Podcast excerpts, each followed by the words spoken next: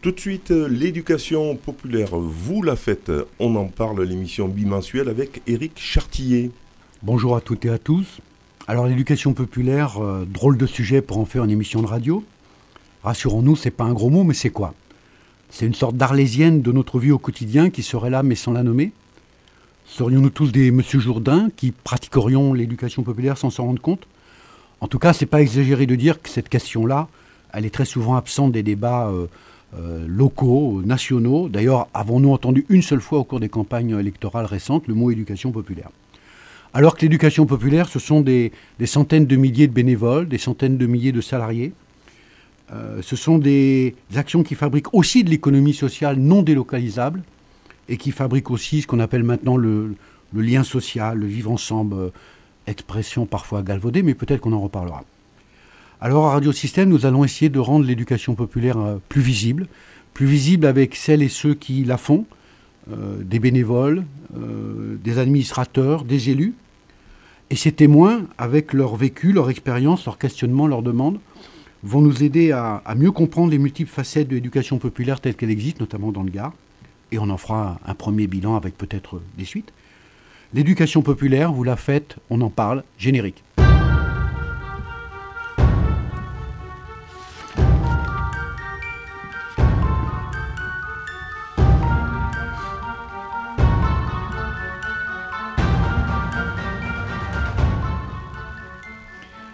Bonjour Jean-Marie Braïc. Bonjour Eric. Merci à vous d'avoir euh, accepté notre invitation. Alors dans ce cheminement sur éducation populaire, on a eu un, directeur de centre social, on a eu une, élue du, département et régional. Ça nous paraissait intéressant aussi maintenant d'avoir un, président d'association euh, d'éducation populaire, qui est aussi un centre social. Euh, vous, allez nous faire partager votre expérience, votre, vécu, vos, idées sur l'éducation populaire, peut-être vos idées sur le futur aussi. Et puis, euh, dans cette émission, c'est vous qui avez fait le programme musical. Et euh, je vous demanderai euh, euh, au fil des chansons pourquoi tel ou tel titre vous avez choisi. À un moment donné, je vous proposerai une petite chronique. Aujourd'hui, on parlera de, pouvoir. Et puis surtout, n'hésitez pas à interrompre l'émission au fil de vos pensées. juste avant l'émission, vous m'avez confié que vous n'aviez pas trop l'habitude des micros, mais je vous rassure, moi non plus, c'est que la troisième, donc on va s'entraider. C'est un peu ça, éducation populaire aussi, essayer de s'entraider, non? Oui, tout à fait. Le programme vous convient? Écoutez, on y va? On y va. Allez. C'est parti.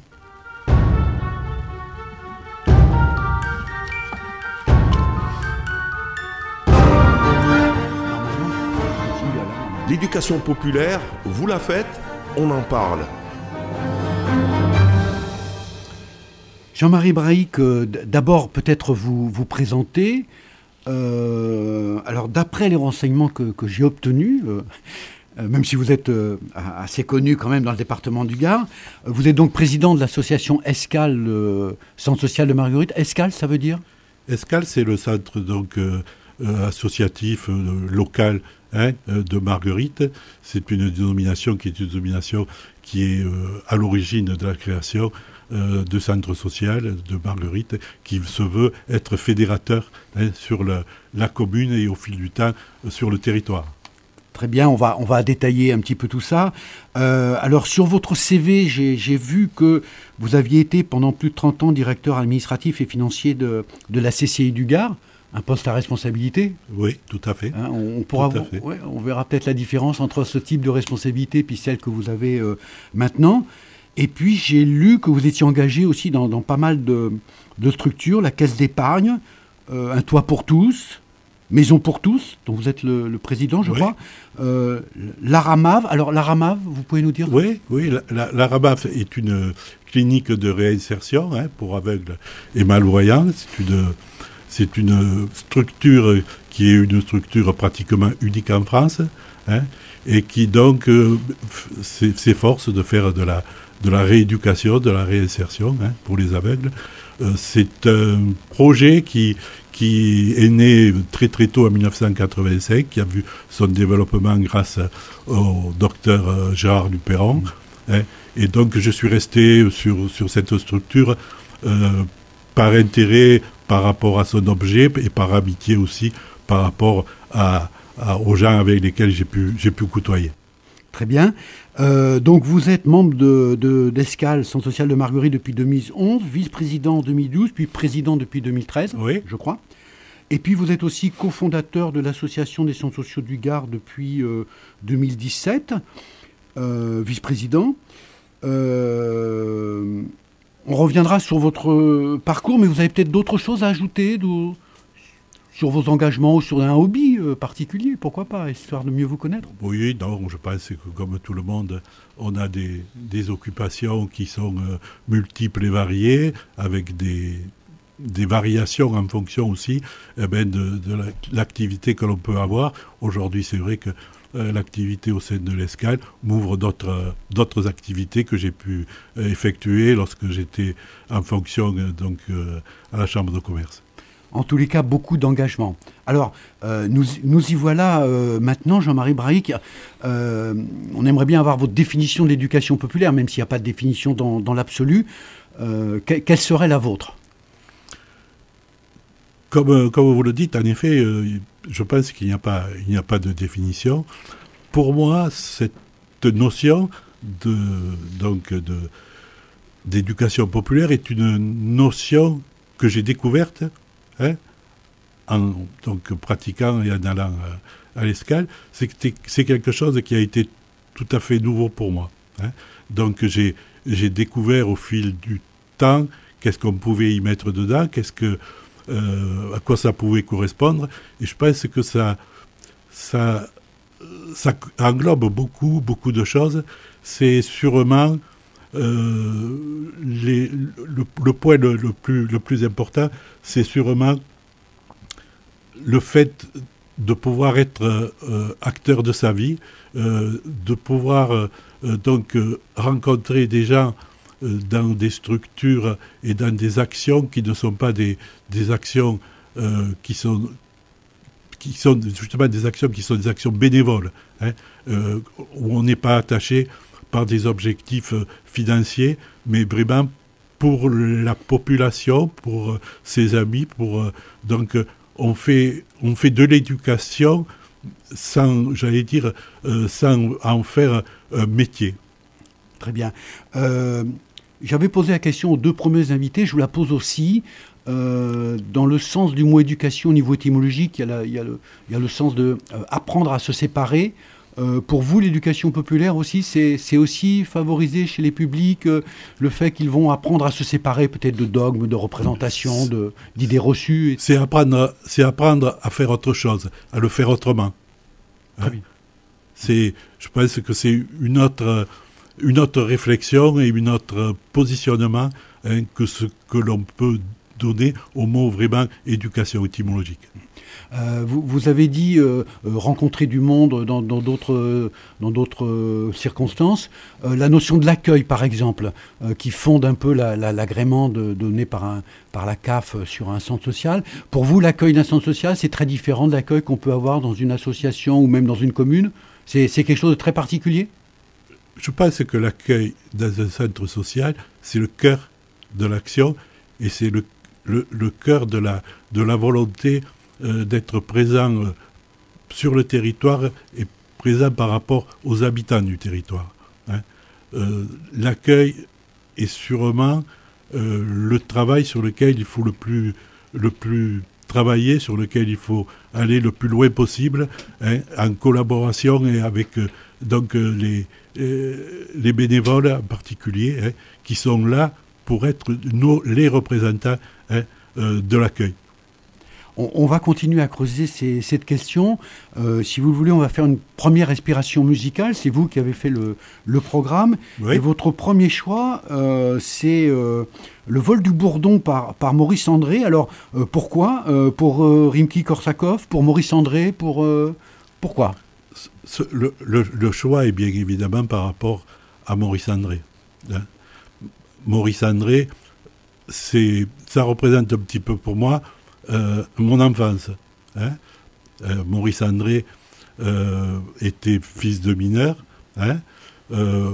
il se trouve que dans, les, mines à l'Est, donc les gens habitent dans des cités, cités où il y a des blocs, Et donc, dans chaque bloc, il y a quatre appartements, hein, deux rez-de-chaussée, deux étages. Et il se trouve que nous habitions au-dessus de Maurice André. Donc, j'ai été bercé, façon de parler, par donc Maurice André les après-midi, où il répétait très régulièrement. Et je peux vous dire que j'ai beaucoup entendu des gammes de Maurice André. Alors pour les plus jeunes, Maurice André, c'est peut-être euh, un peu loin, mais je sais qu'Ibrahim Malou, Malouf, dont on entend beaucoup parler, se réclame euh, directement de, Maurice André. Tout à fait.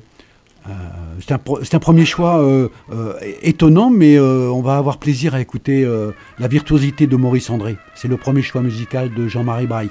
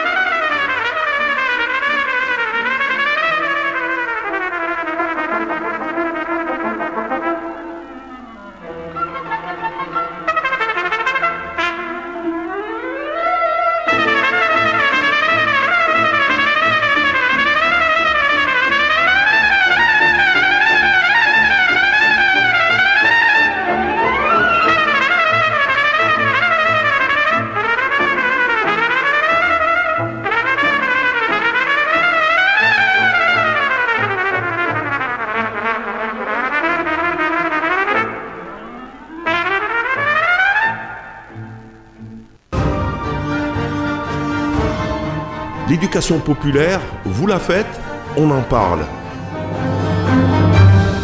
Éric Chartier. Avec aujourd'hui Jean-Marie Braille, président de l'association Escale Centre social de, de Marguerite. Alors maintenant, Jean-Marie Braille, si vous le permettez, on va, on va voir un peu votre cheminement. Euh, comment on devient président d'une structure d'éducation populaire comme le Centre social de Marguerite, qui est une grosse structure, je crois c'est une des plus grosses du département, euh, euh, plus, plus d'un million d'euros de, budget? Oui, tout à fait. On dépasse, j'allais dire, largement le million, le million de budget. Hein. C'est une, une structure qui, qui compte dans le département et dans la région. 600 familles, je crois, 66 associations adhérentes, près de 50 bénévoles, plus de 60 salariés.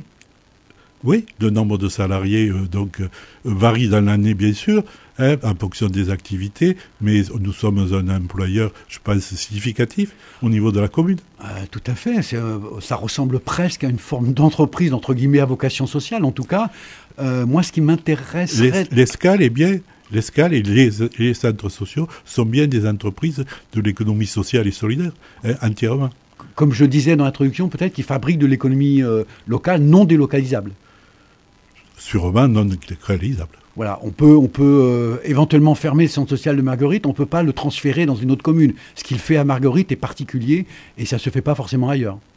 Je pense de l'expérience de ce que je vois, que chaque centre social a sa particularité. Hein, et c'est vrai que euh, nous sommes parfois un petit peu atypiques par rapport à d'autres centres sociaux. On, va venir sur ce mode d'organisation. Euh, euh, quand on est, euh, alors vous avez eu des responsabilités professionnelles importantes, mais quand on arrive dans ce genre de structure, on sait aussi que une structure comme ça fonctionne aussi sur des valeurs humaines, et en même temps, euh, quand il y a 60 salariés, il y a évidemment une organisation, une convention collective, des règles. Mmh. Comment on associe à la fois la, la, mise en place des actions avec des valeurs et aussi le fait qu'on est dans une structure où il y a forcément des règles, et en lien avec ça, j'avais envie de vous poser la question de votre responsabilité, puisqu'on sait que bah, un président, euh, c'est aussi quelqu'un qui peut être responsable euh, civilement et pénalement sur tout ça. Quoi. La responsabilité euh, d'un président d'une association, quelle qu'elle soit, est, la responsabilité identique à celle d'un chef d'entreprise. Hein. Il ne peut pas y avoir de, je dirais, de différence juridique Hein, entre euh, le président d'une société et le président d'une association. Donc, euh, on, assume, c'est vrai, un certain nombre de risques, sans, avec euh, le seul bénéfice qui est le bénéfice moral de l'action que l'on conduit. Hein. Il n'y a pas de, de bénéfice financier, sinon, comme je, le dis, un, bénéfice moral qui, je pense, est important dans, une, dans, une, dans une vie, à un moment ou à un autre, hein, d'avoir pu donner et de, de recevoir parce qu'on reçoit aussi beaucoup mais ça doit être très particulier le, lien entre le fonctionnement euh, d'une structure donc euh, importante avec ses règles et euh, la mise en œuvre d'actions d'éducation populaire. Je ne dis pas que c'est contradictoire, je dis qu'il faut arriver à, lier les deux. Et, c'est sans doute pas simple au quotidien. Alors vous avez une équipe de professionnels, il y a des bénévoles. Je pense que c'est un travail d'équipe. Tout, tout, à fait. Je pense que, comme dans toute structure, la partie salariée euh, est très importante, hein. elle est prédominante, euh, mais à côté de ça, la collégialité euh, d'un groupe de bénévoles, hein, l'échange avec eux, et, apporte aussi l'éclairage, hein, un éclairage de chacun qui, a sa personnalité, qui est différent d'un de l'autre, et donc c'est l'amalgame de tout ça qui fait que le centre social a une vie euh, particulière, a une présence sur le territoire que les autres n'ont pas. 50 euh, bénévoles, ça veut dire que euh, ces bénévoles sont dans des, dans des commissions de, réflexion, de décision auprès de, l'équipe et des administrateurs? Oui, on essaie, on essaie, c'est toujours, c'est pas toujours facile parce que la disponibilité n'est pas toujours évidente, mais on essaie d'impliquer au maximum tout ce qui peut être donc de, de bénévoles à tous les niveaux. On essaie d'y impliquer des bénévoles euh, qui sont, je dirais, des gens euh, qui ont encore une vie professionnelle, ce qui me paraît aussi important d'avoir hein, des gens qui sont euh, sur, qui ont donc au contact plus de, l'entreprise, mais aussi d'y impliquer nos partenaires, hein, partenaires financiers en particulier. C'est indispensable de pouvoir euh, les impliquer, d'échanger avec eux et de construire avec eux. Alors, si je comprends bien, il y, a, euh, des il y a des administrateurs, évidemment, bénévoles. Il y a des adhérents et des habitants qui, eux, sont engagés bénévolement dans des commissions, dans la mise en place d'actions. Il y a une équipe de professionnels, il y a des partenaires. Et ces gens, donc, de, statuts différents, qui viennent d'horizons très divers, ils essayent de travailler tous ensemble à la mise en place d'actions. C'est à la fois un, énorme challenge au quotidien. C'est à nous, hein, je dirais, d'arriver de, à faire cette, cette, cet amalgame de personnes, hein, de façon à faire ressurgir euh, des projets qui sont des projets qui sont fédérateurs pour l'ensemble. Et le plus partagé possible? Et le plus partagé possible, c'est indispensable. Alors, euh, on, verra un petit peu plus tard justement la, question de la répartition des, décisions. On abordera aussi la question du, pouvoir, puisque là aussi, dans ces, même dans ce genre de structure, il y a aussi cette, question-là. On, va, on va faire une deuxième respiration musicale avec votre deuxième choix. Alors, votre deuxième choix, c'est euh, quand on arrive en ville de, de Starmania, euh, j'ai envie de dire Jean-Marie Brahic, il, descendait en ville euh, habillé en, loupard euh, il y a quelques années?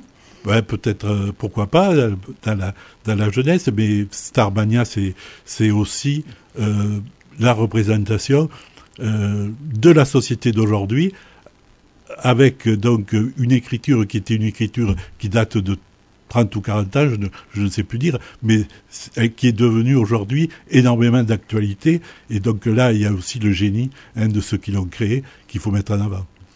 Quand tout le monde dort tranquille, dans les banlieues dortoirs, c'est l'heure où les honneurs descendent sur la ville.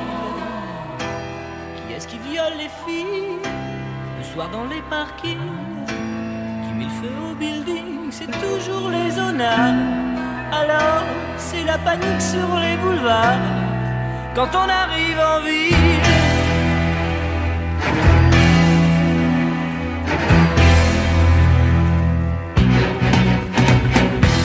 Quand on arrive en ville, tout le monde change de trottoir. On n'a pas l'air viril, mais on fait peur à voir. Des gars qui se maquillent, ça fait rire les passants.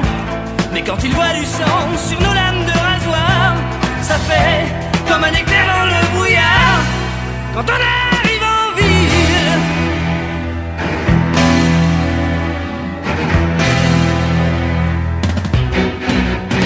Nous, tout ce qu'on veut, c'est être heureux, être heureux avant d'être vieux. On n'a pas le temps d'attendre.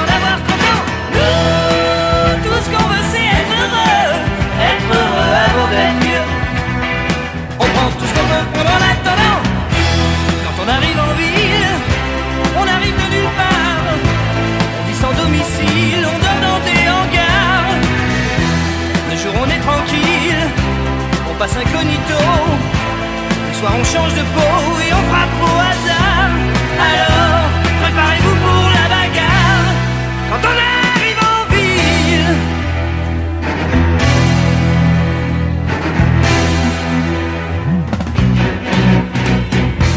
Quand la ville souterraine est plongée dans le noir, les gens qui s'y promènent ressortent sur tes brancards.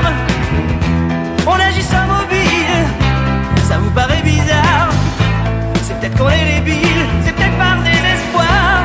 Du moins, c'est ce que disent les journaux du soir. Quand on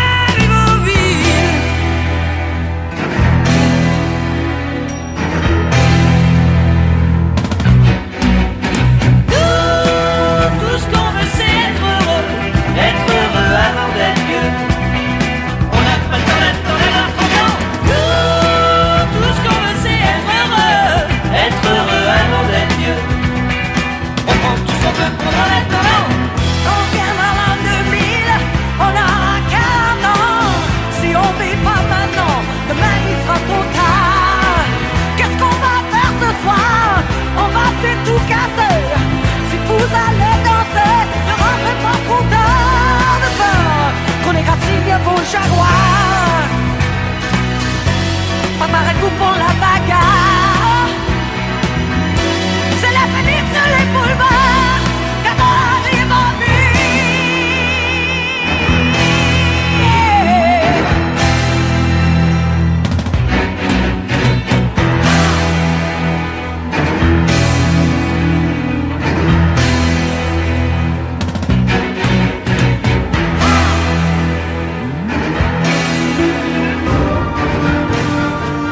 L'éducation populaire, vous la faites, on en parle. Aujourd'hui, nous recevons Jean-Marie Brahic, président de l'association Escale, Centre social de, Marguerite. Alors Jean-Marie Brahic, après, euh, après la présentation, un petit peu votre rôle en, tant que président, la responsabilité que, que ça implique, j'ai envie de, de vous entendre sur euh, deux, points qui concernent aussi la, la, vie des, structures au quotidien. Euh, sur la question du, donc, du rôle des, des structures d'éducation populaire, à savoir euh, euh, la question des appels à, projets, et puis sur la question de leur, de leur place aussi de, sur leur territoire. Alors, pour ce faire, j'ai envie de vous faire écouter de, deux petits extraits. On va commencer par celui sur la prestation de service de notre précédent invité qui était Amal Couvreur. On commence par l'extrait sur la question de la prestation de service. En tout cas, les structures d'éducation populaire, euh, petites ou grosses associations, euh, ou même structures euh, communales, euh, en aucun cas, ce sont des structures qui doivent devenir des prestations de service. On est d'accord là-dessus. Ah mais ça, je- je- on est très clair. euh, euh, on est très clair là-dessus. Si ça devient des prestataires de services, euh, j'arrêterai moi. Alors, euh, bon, Amal Kouvra est très clair là-dessus. Qu'est-ce que ça vous inspire, vous, en tant que président d'une structure qui peut éventuellement être, confrontée à des, à appels à projets, à des appels d'offres Alors, après, évidemment, tout dépend de l'appel d'offres, de qui le fait, pour qui, pourquoi. Mais cette question-là, dans une structure d'éducation populaire, cette évolution-là, euh, qu'on peut éventuellement craindre, qu'est-ce que vous en pensez? C'est vrai que c'est une évolution que l'on que l'on voit, euh, que l'on perçoit euh, de plus en plus hein, au niveau des, des, centres sociaux.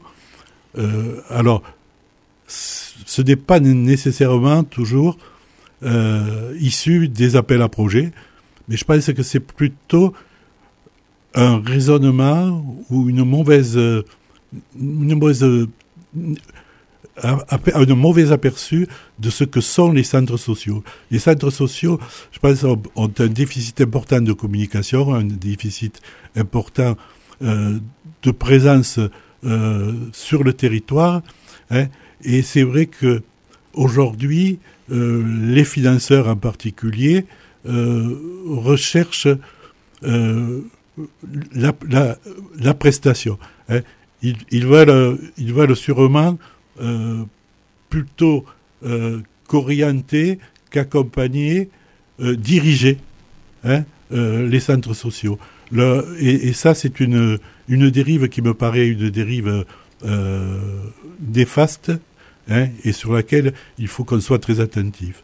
Il est, il est, il est sûrement euh, nécessaire d'avoir euh, des relations qui soient des relations euh, non pas de prestataires, mais des relations euh, de, de confiance déjà, des relations avec des objectifs. Hein. Fixer, avoir des, objectifs, fixer un plan d'action que l'on construit avec les financeurs hein, sur du long terme.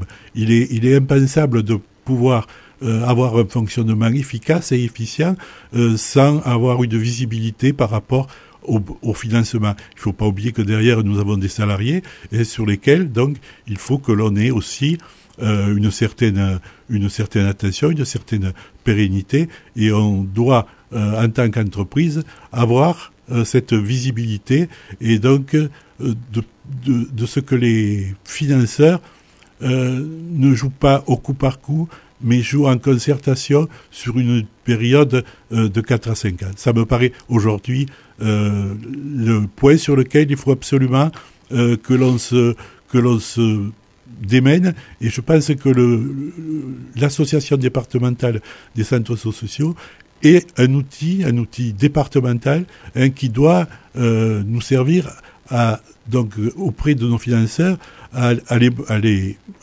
porter ce message et à les motiver, à motiver donc euh, sur ce sur ce point-là.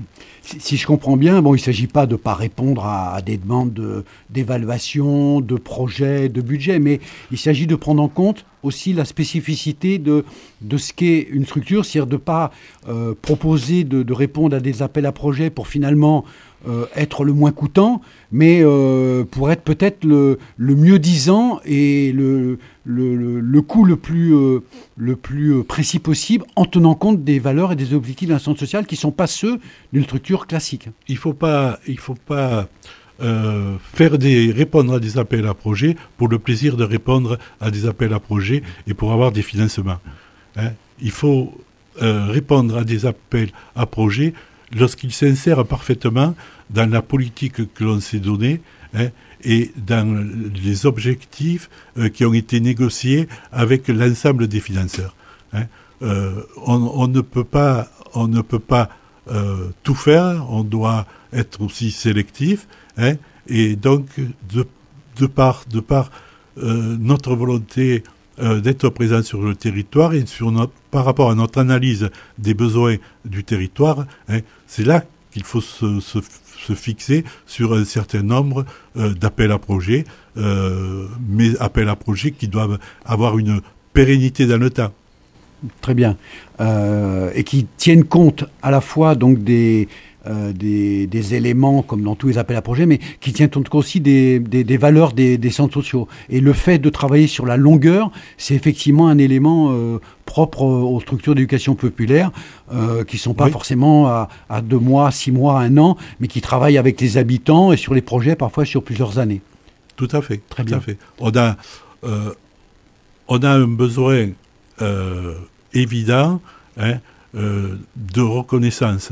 Et cette reconnaissance, euh, on ne l'aura pas en travaillant par du coup par coup, mais en sachant euh, se fixer sur des, sur des besoins, sur des objectifs, hein, comme je vous le disais, négocier. La négociation hein, euh, est primordiale hein, et une fois qu'elle est acquise, elle doit être respectée.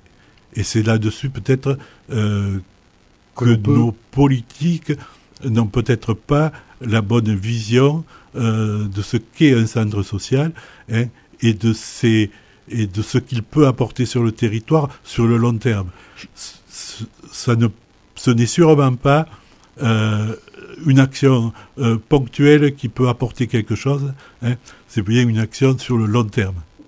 Justement, ça, euh, vous faites presque l'introduction du deuxième extrait euh, d'Amal Couvreur lors de la dernière émission qui parle justement de la place des centres sociaux dans les communes.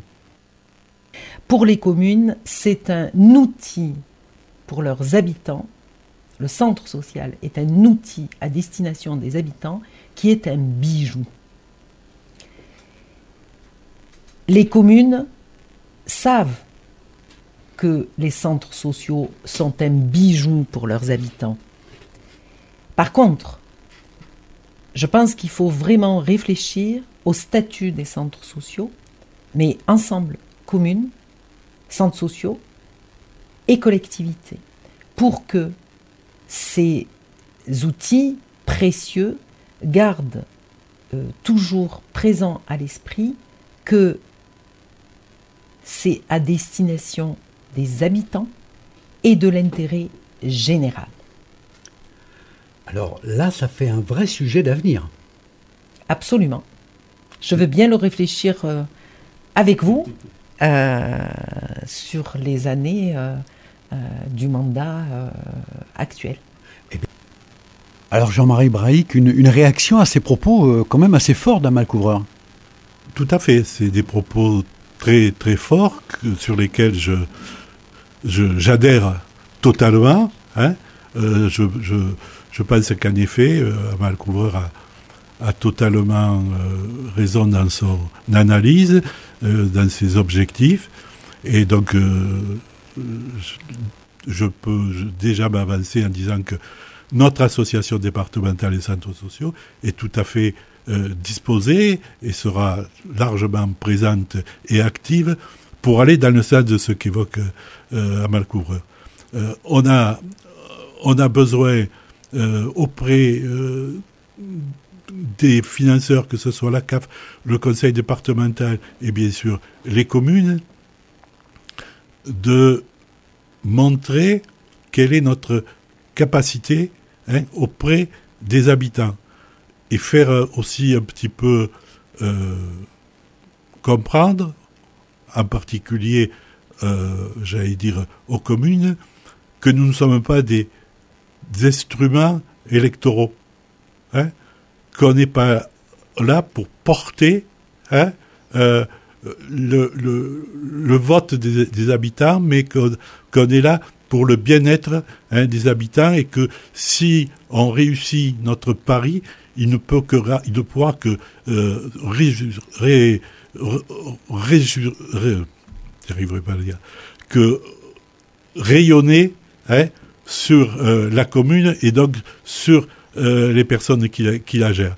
hein. On a on a sûrement euh, des évolutions à faire, on a sûrement des réflexions communes à avoir, mais pour cela, il faut savoir avoir quelqu'un qui fédère cette idée, et je pense que l'idée d'Amal Coubreur euh, est, très, est très importante, et donc euh, je, compte, euh, je compte en particulier sur elle, donc, pour être le moteur de cette initiative.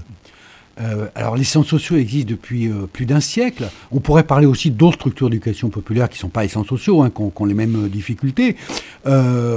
Donc ça existe depuis plus d'un siècle, il y a des fédérations, et on a l'impression que bah, c'est toujours encore un travail à faire que d'expliquer, que de négocier, euh, que de remettre sur le terrain le fait qu'il faut travailler ensemble et que ça profite à tout le monde, euh, co- comme si euh, bah, peut-être que les structures aussi d'éducation populaire ont un travail à faire sur elles-mêmes, sur mieux communiquer, avec peut-être des, outils plus performants, mais on a l'impression que que c'est pas encore assez connu.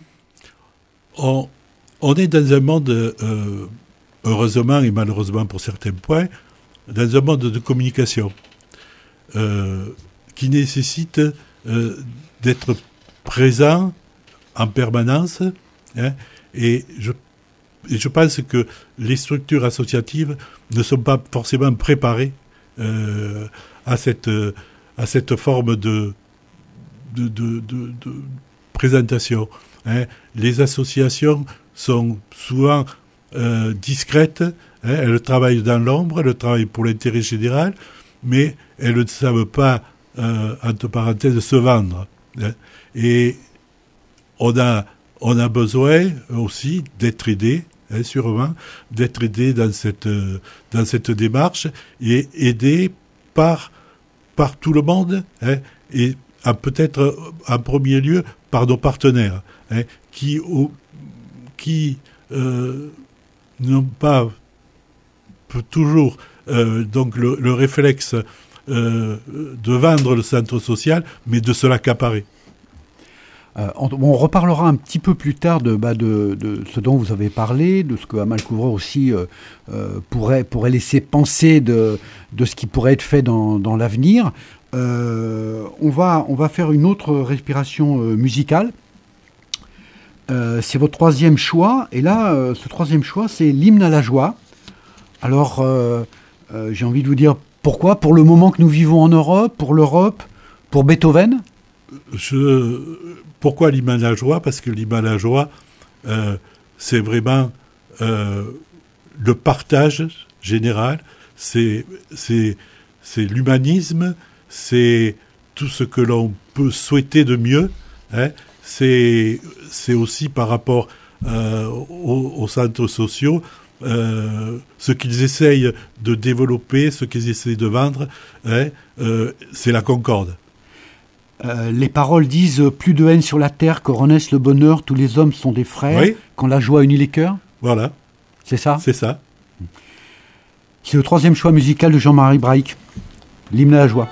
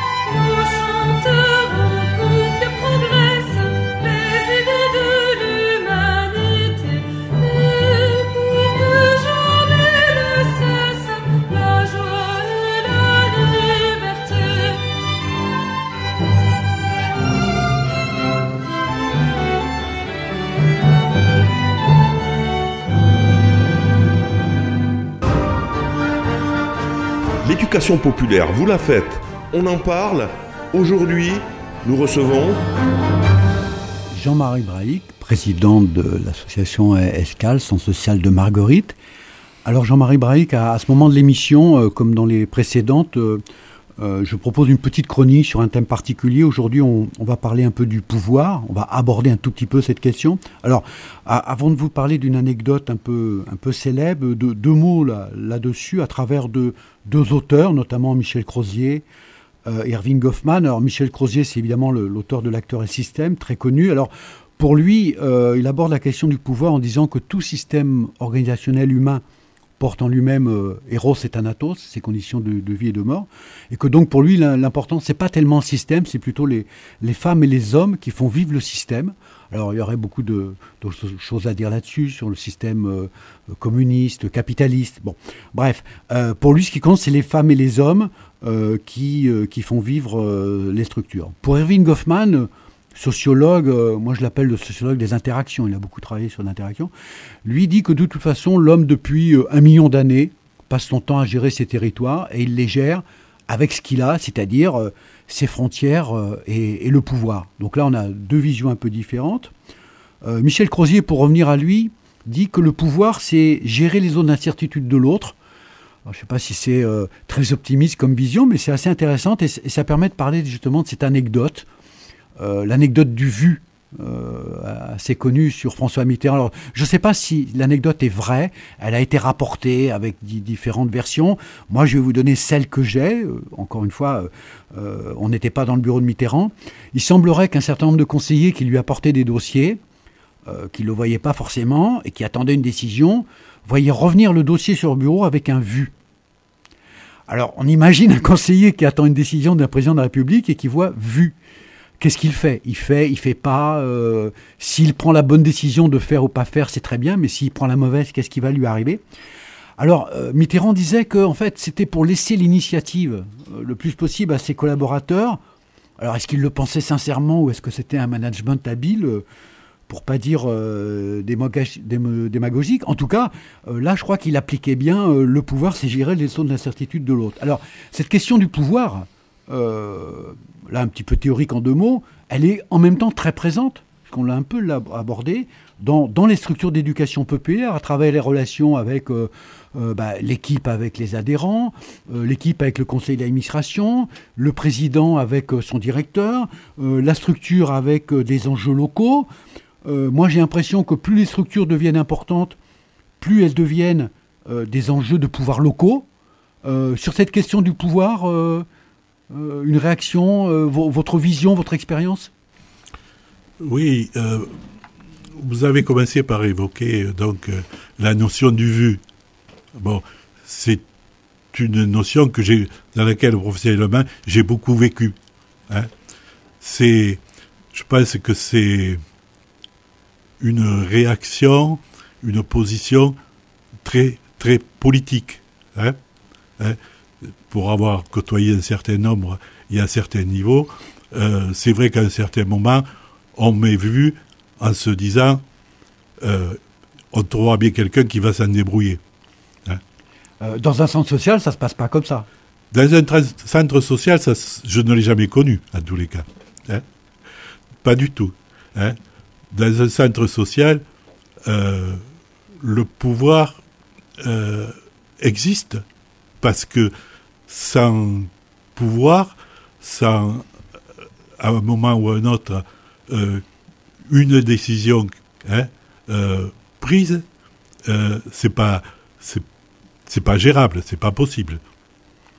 Mais je pense qu'en amont, en amont de ce, de ce pouvoir, il y a un partage, un partage humain qui se fait d'abord, hein, un partage d'idées, des échanges, et ce pouvoir-là, donc, est un pouvoir qui s'amenuise au fil, euh, au au fil des réactions, au fil du temps aussi, parce qu'on apprend à, se connaître, parce qu'on apprend euh, à connaître euh, les positions des uns des autres, leur philosophie, et que donc on devient aussi plus malléable, hein, et que on ne travaille pas euh, pour soi, on travaille pour les habitants, et que donc ce pouvoir-là, c'est le pouvoir aussi que l'on doit recevoir des habitants. Euh, en fait, ça rejoint un petit peu ce que disait euh, Erwin Goffman, à savoir, y a, on a des territoires, on a des frontières, chacun dans, dans, des statuts. Le statut d'un président, c'est pas le même que celui d'un adhérent ou d'un directeur ou d'un animateur. Et en fait, l'idée, c'est euh, les territoires se frottent. Bon, parfois, ils s'échauffent. Hein, quand ça frotte, ça échauffe. Mais l'idée, c'est d'arriver à, à faire en sorte que tous ces territoires se, se, se, se frottent le mieux possible pour qu'un ensemble se, se dégage de ça. C'est normal et c'est humain que les territoires hein, euh, se frottent. hein.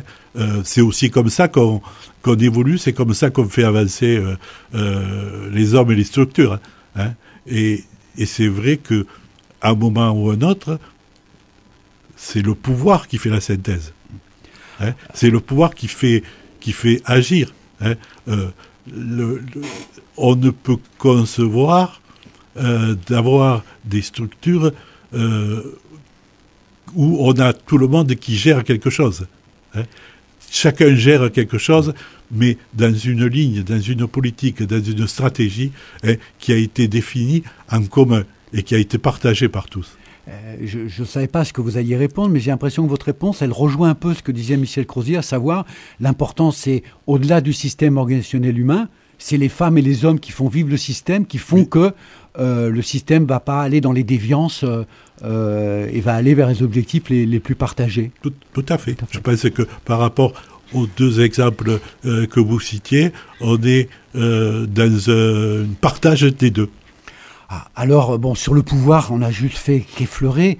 Euh, ce que vous dites là fait évidemment, pour moi, référence, mais peut-être évidemment aussi à vous, à la situation actuelle. Euh, on a eu hier une grande mobilisation. Là, on est sur l'exercice de pouvoir, le pouvoir d'un gouvernement légitime, le pouvoir euh, des, habitants qui, eux, vont dans la rue. Alors, moi, ça m'interpelle. juste une petite réflexion personnelle.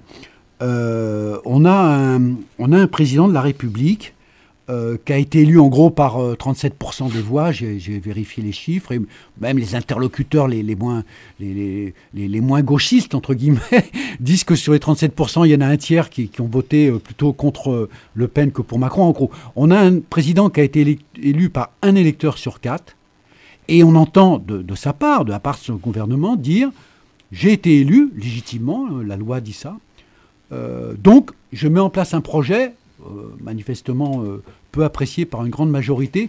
Et là, on voit que c'est un exercice du pouvoir qui est quand même euh, très particulier entre le, droit du pouvoir de quelqu'un qui est légitimement élu et je dirais l'exercice d'un pouvoir avec des, des, valeurs plus morales. Je ne sais pas si ça, euh, ce qu'on vient de dire là, par rapport à la situation actuelle dans, dans, dans le pays, fait, fait écho chez vous?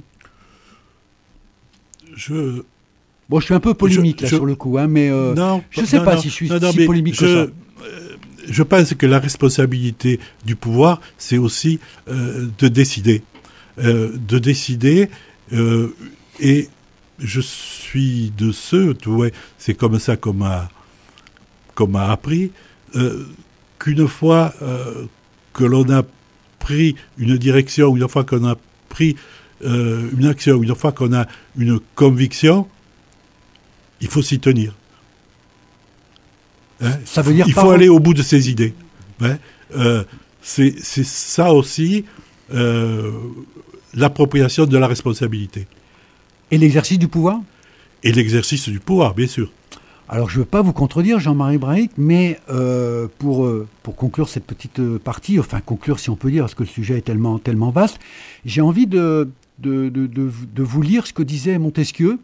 Et, et peut-être que si on a des, si on a des, élus locaux ou des responsables euh, euh, départementaux, régionaux, euh, et même jusqu'au plus haut niveau de l'État, ça serait pas mal qu'un certain nombre de, femmes et d'hommes de pouvoir se rappellent ce que disait Montesquieu, qui disait C'est une expérience éternelle que tout homme qui a du pouvoir est porté à en abuser.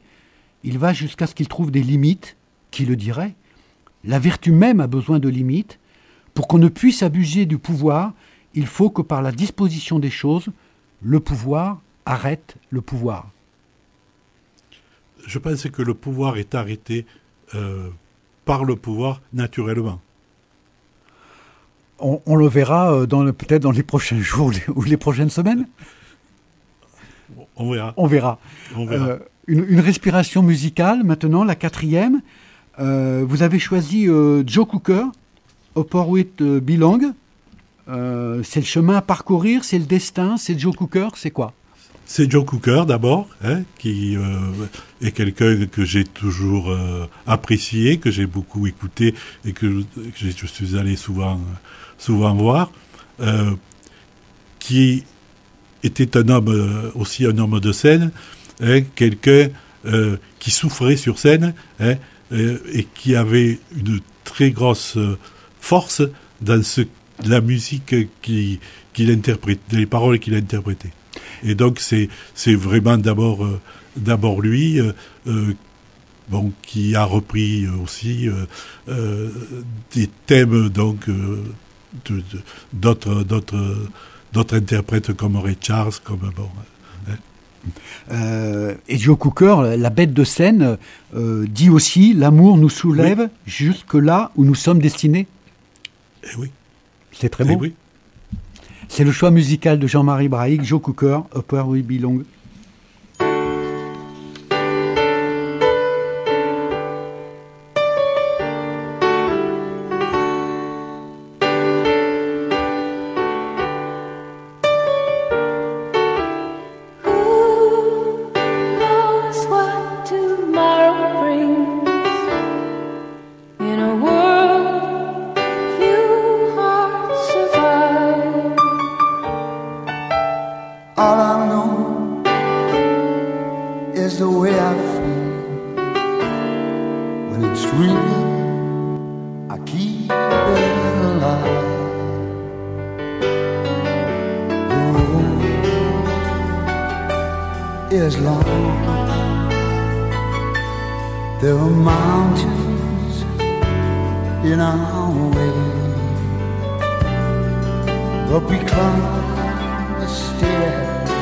Every day.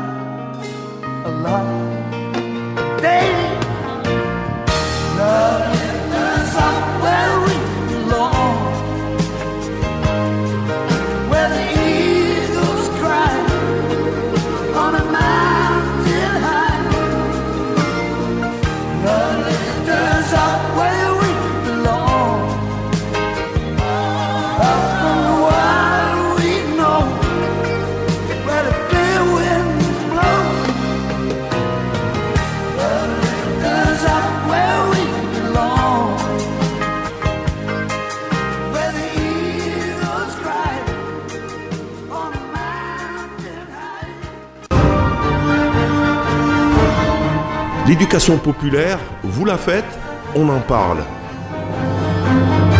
Éric Chartier. Jean-Marie Brahy, président de l'escale de Marguerite. On arrive déjà presque à la, fin de l'émission. Alors, on a abordé di- différents points. euh, ce que c'est qu'être président, euh, le rôle d'un sens social, la question du pouvoir, des territoires, ce qu'il faudrait faire. Justement, parlons de demain.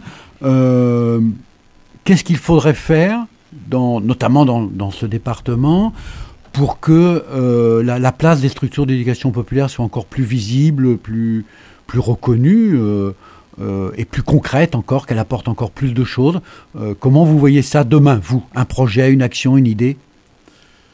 Je pense que si on veut avoir plus de, de visibilité, avoir plus de reconnaissance, il est indispensable de savoir se fédérer, se fédérer dans le Gard et, donc de développer cette association départementale qui doit être le moteur hein, des centres sociaux du Gard, hein, le Gard où euh, le nombre de centres sociaux est plus que significatif. hein. Euh, L'association doit apporter euh, toute l'aide, toute l'image et la fédération de nos actions, de nos échanges. Hein. Euh, Aujourd'hui, on, la développe, euh, on a une certaine reconnaissance de la part de nos partenaires, hein, financiers en particulier, mais cette reconnaissance, il faut qu'on l'amplifie, il faut qu'on on la retrouve euh, dans les structures et donc il faut que l'on se structure aussi hein, de façon à pouvoir avoir une représentation et une image forte hein, dans le département. Alors, il y, a- il y a une fédération déjà qui, qui existe, hein, fédération régionale, qui est, qui est implantée depuis plusieurs décennies, qui a, qui a son importance, qui a son réseau. Euh, cette petite association euh, départementale, elle a, elle a pour but de travailler avec, j'imagine. D'abord, c'est pas une petite association. c'est une association tout court hein, qui a bien sûr vocation à travailler avec la fédération, fédération qui est une fédération régionale. hein. Et je pense qu'il y a des partages de pouvoir, comme l'on disait tout à l'heure, qui doivent avoir lieu euh, entre les deux, et que des rapprochements sont absolument nécessaires, et qu'il est néfaste pour les centres sociaux d'avoir une concurrence entre les deux. C'est pas de, c'est pas de faire une association pour faire de la concurrence hein, aux fédérations, mais c'est bien de faire développer une association pour apporter encore plus à la fédération. Euh, apporté en raison peut-être de spécificités euh, départementales dans le Gard, où il y a 30 centres sociaux pas loin, par rapport à l'Hérault, il y en a juste quelques-uns, apporter une spécificité et en lien avec les partenaires euh, CAV, Tout comme à fait, souhaitait tout à fait, euh, tout à fait. Couvreur, Tout à fait. euh, Le- le- les- travailler avec les nos- partenaires. Nos partenaires hein, nous, nous reconnaissent aujourd'hui et, je pense que c'est un point de départ et un point d'appui primordial. Alors, en évitant, j'imagine, enfin, parce qu'on a tous participé à des, à, à des colloques, à des journées, moi qui me faisais euh, malheureusement souvent penser euh, euh, à Franck Lepage ou Raymond DeVos, euh, sur leur organisation, peut-être qu'il faudrait inventer avec ses, ses partenaires euh, une- un, une- un autre type de rencontre où là on aborderait peut-être justement ces questions euh, fondamentales que sont euh, la place des centres sociaux dans les communes, la question du pouvoir, c'est-à-dire de faire autre chose peut-être qu'une simple rencontre de gens qui s'estiment bien et qui sont très contents de se rencontrer. Bien sûr. Je pense que le, le- le- le temps, le temps des séminaires est un temps révolu. C'est un temps d'une autre, d'une autre époque. hein. Aujourd'hui, euh, dans le monde de la communication, euh, il faut fonctionner autrement. Et c'est vrai que euh, on, doit, on doit se structurer pour pouvoir être efficace. En tout cas, c'est un projet à travailler évidemment en partenariat. Dernière question, as- assez, pour une réponse assez, assez, rapide, même si la question est importante. Dans, cette période très compliquée que l'on vit, l'éducation populaire, euh, malgré les difficultés que, que les gens vivent au quotidien, elle a, elle a toute sa place?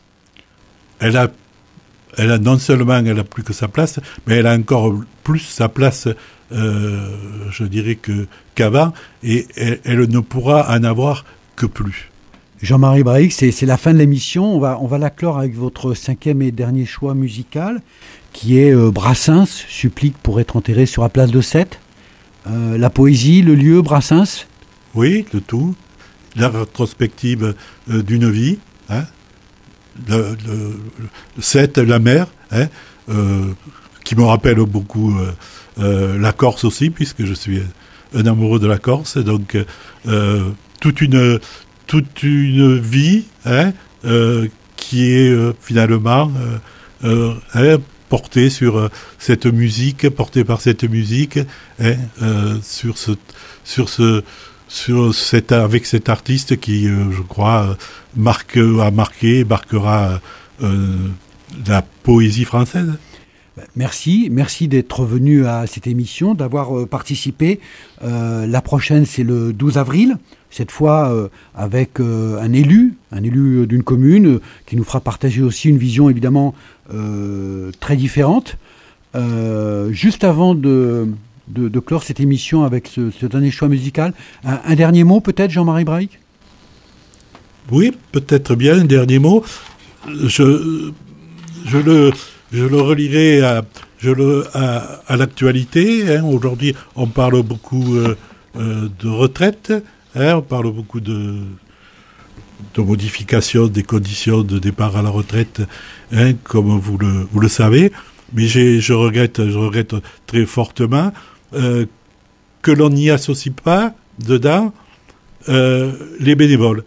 Hein Euh, pourquoi pourquoi personne ne, semble avoir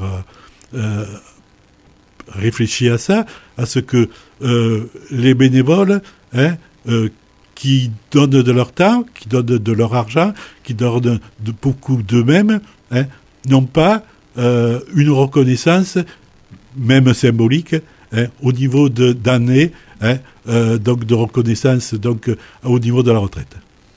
Merci, merci Jean-Marie Braille. La Camarde qui ne m'a jamais pardonné d'avoir semé des fleurs dans les trous de son nez me poursuit d'un zèle imbécile. Alors cerné de près par les enterrements, j'ai cru bon de remettre à jour mon testament, de me payer un codicile. Trempe dans l'encre bleue du golfe du Lion, trempe, trempe ta plume au mon vieux tabellion, et de ta plus belle écriture. Note ce qu'il faudrait qu'il advint de mon corps lorsque mon âme et lui ne seront plus d'accord que sur un seul point, la rupture. Mon âme aura pris son vol à l'horizon vers celle de Gavroche et de Mimi Pinson, celle des Titi et des Grisettes, que vers le sol natal mon corps soit ramené dans un sleeping du Paris Méditerranée, terminus en gare de Sète. Mon caveau de famille, hélas, n'est pas tout neuf. Vulgairement parlant, il est plein comme un œuf. Et d'ici que quelqu'un en sorte, il risque de se faire tard et je ne peux dire à ces braves gens, poussez-vous donc un peu, place aux jeunes en quelque sorte. Au bord de la mer, à deux pas des flots bleus, creuser si c'est possible un petit trou moelleux, une bonne petite niche. Auprès de mes amis d'enfance les dauphins, le long de cette grève où le sable est si fin, sur la plage de la Corniche. Une plage où même à ces moments furieux, Neptune ne se prend jamais trop au sérieux. Ou quand un bateau fait naufrage, le capitaine crie, je suis le maître à bord, sauve qui peut le vin et le pastis d'abord, chacun sa bonbonne et courage. C'est là que jadis, à 15 ans révolu, à l'âge où s'amuser tout seul ne suffit plus, je connus la prime amourette.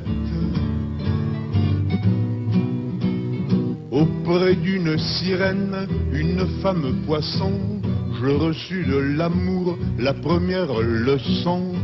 Avaler la première, arrête.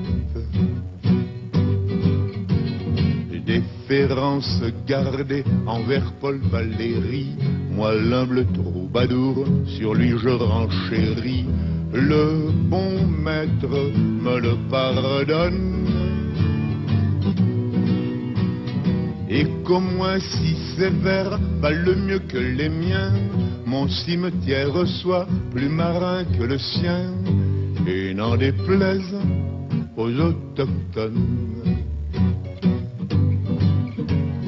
Cette tombe en sandwich entre le ciel et l'eau ne donnera pas une ombre triste au tableau, mais un charme indéfinissable. Les baigneuses s'en serviront de paravent pour changer de tenue et les petits enfants diront chouette un château de sable. Est-ce trop demandé sur mon petit lopin? Plantez, je vous en prie, une espèce de pain, pain, parasol de préférence, qui saura prémunir contre l'insolation les bons amis venus faire sur ma concession d'affectueuses révérences? Venant d'Espagne et tantôt d'Italie, tout chargé de parfums, de musique jolie, le Mistral et la Tramontane. Sur mon dernier sommeil verseront les échos de Villanelle un jour, un jour de fandango, de tarentelle, de sardane. Et qu'en prenant ma butte en guise d'oreiller, une ondine viendra gentiment sommeiller, avec moins que rien de costume